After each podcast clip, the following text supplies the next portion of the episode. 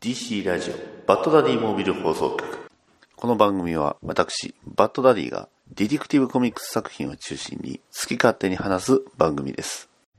バッダディバッダダダバッダディバッダダダバッダディバッダダダバッダディバッダダダバッダディバッダディモービル放送局はい始まりました DC ラジオバッドダディモービル放送局ナンバー27パーソナリティのバッドダディです。えー本日2019年5月の19日ということになりまして、今回は、まあ、結構久しぶりにね、私一人で、えーまあ、今回話させていただきますね。どれぐらいね、えー懐かしいかと言いますと、え前かな、えナンバー19のね、バットマンマスターレースに向けて、バットマンダークナイトリターンズを読もうというね、えエピソードが、えあったと思うのですが、えそれ以来、今回一人でやっております。えー結構久しぶりですね。はい。えー時期的には、はい、えーとえー2019年の3月18日ということで、えーほぼほぼ2ヶ月ね、どなたかと一緒にやっていたと。ね。まあ、おんぶに抱っこでやっていたなというのを感じるんですが、今回はね、えー非常に短いです。ね。えー今回なぜ短いのかと言いますと、今回のメインコンテンツ。ね。えーまあ実は大阪、えー大阪じゃない、東京の方で、とあるイベントがね、本日やりまして、ね、えー僕は参加しないんですが、えーアメコミビブリオバトルというものですね。えー皆さんビブリオバトルというのはご存知でしょうか？僕はもう全く知らなかったです。ね。えまあ基本的にはその5分以内に、えまあ作品を紹介して、それに対してこう、討論をするというね、えそういう、えものらしいのですが、あまあ当然ね、私あの一人ですので、ね、何をするかと言いますと、えー5分間ね、とある作品について語りますので、えーそれについてまたね、えーご意見、ご感想を、ハッシュタグ、BDMH でいただければと思い、えー今回させて、えーまあ、ね、こういう会を設けさせていただきましたので、ね、えーまあもし、えーなんていうんですかね、アメコミビブリオバトルを、えーやりたいなという方はまたね、僕の方にも、こう、遠隔地でね、こういう、まああの、配信でね、ちょ、やって、ちょっとやってみるというのも悪くないんじゃないかなと、えー勝手に思いましたが、えーまあ今回はそのテストケースということで、えーやらさせていただきますが、えー非常に、えーなかなかね、難しいなと、えー作ってはいたんですが、えー難しいなと感じましたので、まあ、そのね、えー難しい文章をね、考えているというね、そういう、あ考えたんだろうなというところも楽しんでいただければと思います。えーそれでは始めます。DC ラジオ、バッドダディモービル放送局、ナンバー27、一人、アメコミ、ビブリオバトル。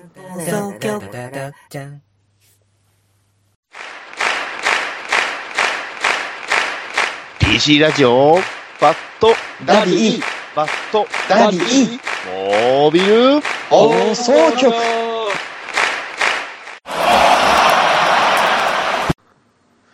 はい。それでは今からね、えー、アメコミ、一人アメコミビブリオバトルということで、えー、5分間、あ話をします。ので、よろしくお願いします。ね。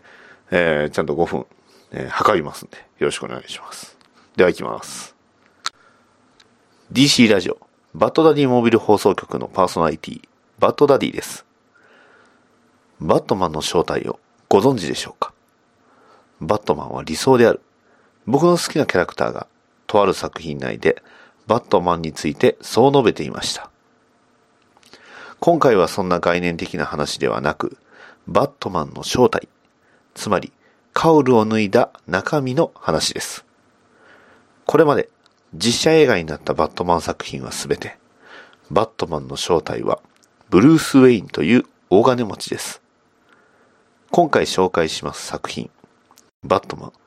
ブラックミラーでのバットマンは、ブルース・ウェインではなく、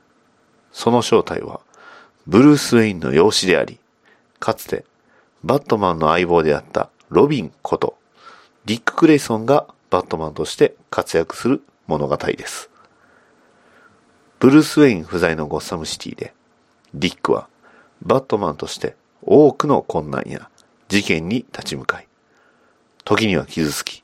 時には敵に敗北しつつも、ゴッサムを守るため、バットマンとして空を飛び続けています。人は役割を与えられたからそれを使命として行っているのかそれとも、それは別の何かによって操られているのか悪と混沌の街、ゴッサムシティは、バットマンとして戦うディックに対し、数多くの支援を与えます。犯罪集団との戦いや、強靭な怪物との戦い、そして、かつて自分の両親を殺した人物の娘との出会い。ディックはゴッサムシティから試されているかのようです。それぞれがバラバラかと思われたそんな事件が一本の線でつながります。ディックは最近、かつての親友、ジム・ゴードン・ジュニアと再会しました。ジム・ゴードン・ジュニアはゴッサムの守護者、ゴッサム市警の本部長、ジム・ゴードンの息子であり、幼い頃、バットマンにその命を助けられ、バットマンとゴードン本部長が友情を得ることとなったきっかけのような存在です。そんな彼に父親であるゴードンは恐怖を感じています。それは彼の息子が幼い頃から常軌を逸したような行動をとったことが原因でありました。そしてゴードン・ジュニアは彼の実の母親や義理の姉に牙を向きます。ゴッサムの正義たちを苦しめるために。生まれながらサーカス団の花形として活躍ししていましたが、両親を殺され、ブルース・ウェインと同じように犯罪への正義の決意を下し続けるディックと、正義の象徴のような人物の息子として生まれたのにもかかわらず、狂気を持ってしまったゴードン・ジュニア。ゴッサムシティの多くの犯罪、狂気に立ち向かうディックに、ゴードン・ジュニアはこう告げます。お前はこの町で最弱の男だ。優しい心でこの町を救おうとしている。僕はお前の鏡だ。両親がないから。そんな彼にディックはどう立ち向かうのか。その結末は、彼が優しいからこそ得たものだと私は感じました。ゴッサムとは一体何なのか。バットマンによって強い影響を受けたこの二人の、それぞれ正反対の選択。この物語は、読後にも多少の不安と不穏を残しつつ、終わりを告げます。しかし、この物語の最後で、ディックとゴードンは二人でこんな話をします。ゴッサムの街には怪物がいる。その怪物をいつか倒すことができたら自分はより強くなれる。困難はこれからも続くが、今できることは次の戦いに備えることだ。ディックは別作品にはなりますが、バットマンをこう定義していました。バットマンは理想だ、ブルース・ウェインとは違った、あ全く新しいバットマンの物語。スタイリッシュでダークなミステリーとなる本作を僕はお勧めします。DC ラジオ、バッドダディモビル放送局、パーソナリティ、バッドダディ。以上です。ダディです。そうです。金ちゃんです。3人合わせて、アニメカフェ、モビル放送局。よろしくね。ああ、アイドルみたい。本当のアイドルみたい。楽しい。アニメ、カフェ、を、ねバッドダディモビル放送局は、アニメカフェオーレを応援しています。はい。というわけで、ね、えー、だいたい5分です。ね えー、まあ今回はね、あの、ということで、まあ、えバットマン、ブラックミラー、ね、あの、まあ、このラジオでも何回かは取り上げてたとは思うんですが、ライターはスコット・スナイダー、ね、えー、アーティストは、えージョック・フランチェスコ・フランビ・カビラということで、えーまあ、ショープロさんからあの翻訳版が出ております。ね、タイミングとしましては、いわゆるファイナル、えークライシスの後ですね、えーリバまあ、ブルース・ウェインが、まあ、あのビフリオの方でも言いましたけど、ブルース・ウェインがあなしし死んでたというか、まあ、飛ばされて、ね、その後ゴッサムにね、バットマン不在になったから、ディック・グレイソンが、まあ、バットマンになり、そしてちょうど1年、えー活躍したという、そういう話になっておりますので、まあ、あの作品のことのね、説明を今してもしょうがないんであれなんですけど、まあ、本当に僕はこの作品が非常に好きで、まあ、いい話だなと。いうふうに、えー思いましたので、こうやって話させていただきましたが、難しいですね。作品のその、えーなんていうんですか、こう、魅力を伝えるというところがね。えーまあ、今回僕はちょっとこういう風に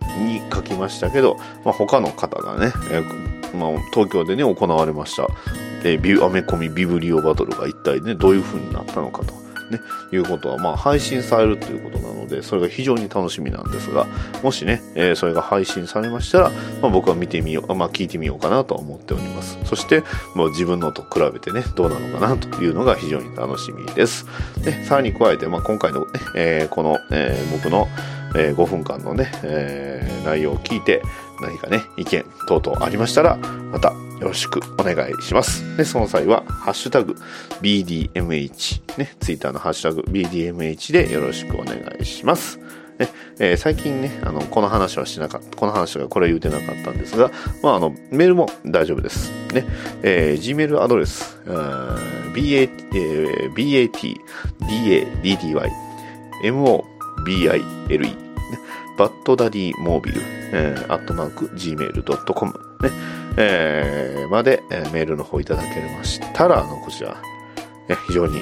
嬉しいので、ね、えー番組内でも取り上げさせていただきます。というわけで、えー今回は非常に短いですが、まあ、あの、これをね、準備するのと、ね、作るのと、ね、えー考えるとなかなか、あの、カロリーを使った 回になっておりますので、えーまあ、なかなか楽しくできたかなと思います。またね、えー続いて、え他にもこんなね、え作品もあるよという方であったり、えもしくはね、僕が気が向いたら、ね、えー現象、まあ、いわゆる翻訳された、されていないものをね、えー5分間、えー話できればな、というふうに思いましたので、そちらの方もよろしくお願いします。えーそれでは、えーバッドダディモビル放送局、あごめんなさい、えー DC ラジオバッドダディモビル放送局ナンバー27以上になります。それでは、短いお時間でしたが、さよなら。